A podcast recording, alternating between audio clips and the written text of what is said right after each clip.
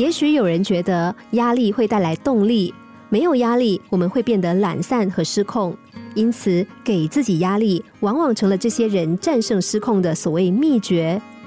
但其实不是这样，不少失控者的一大谎言是认为时间的紧迫会让他们更具有工作效率。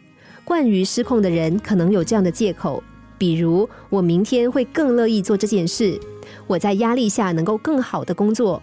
而实际上，等到了第二天，照样没有工作的热情，在压力之下，也不见得工作出色。心理学家张妮认为，工作越多，压力越大，越容易失控。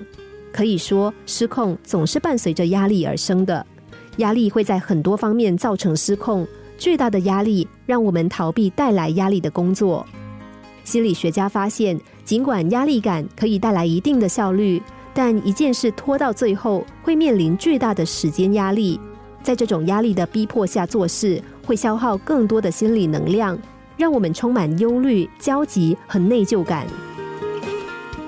一名品学兼优的大学生，父母为了供他读书，四处举债，而这让他感受到不少的压力。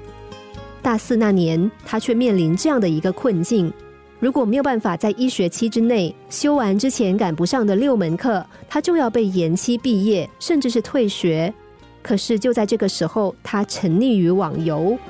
他完全知道自己顺利毕业去找工作对这个家庭的意义，但是在这个时候，他却选择了逃避。他甚至想，毕不了业就去干一些体力活，也能够帮家里分担。他的失控症很大程度是来自家庭的经济压力。其实深受压力而又选择拖延的人很多，所有的人都似乎是同样的表现：心里压力山大，手里却还在划着手机、玩着游戏，绝对会将工作拖延到最后一刻。很多人在工作的时候都会有这样的体验：工作任务不紧的时候，他也不会早早的完成工作，继续在那里耗着；等到压力真正降临的时候，他又开始焦头烂额，一边抱怨压力大。一边辛苦的工作，但他却不知道这些压力都是自己造成的。如果我们从一开始就有条不紊、从容的开展工作，心里应该会更加的踏实，完成任务之后也会更有成就感。我们每个人在自己的一生中都有着某种憧憬、某种理想，或者是某种计划。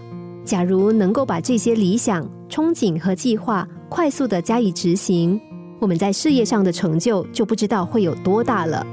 但是，如果你有了好的计划之后，不去快速执行，而是一拖再拖，就会让热情逐渐的冷淡，让能力逐渐消磨，计划最终会失败。如果失控的问题不解决，恐怕这辈子就只能够浑浑噩噩的度过了。心灵小故事。星期一至五晚上九点四十分首播，十一点四十分重播。重温 Podcast，上网 U F M 一零零三 t S G。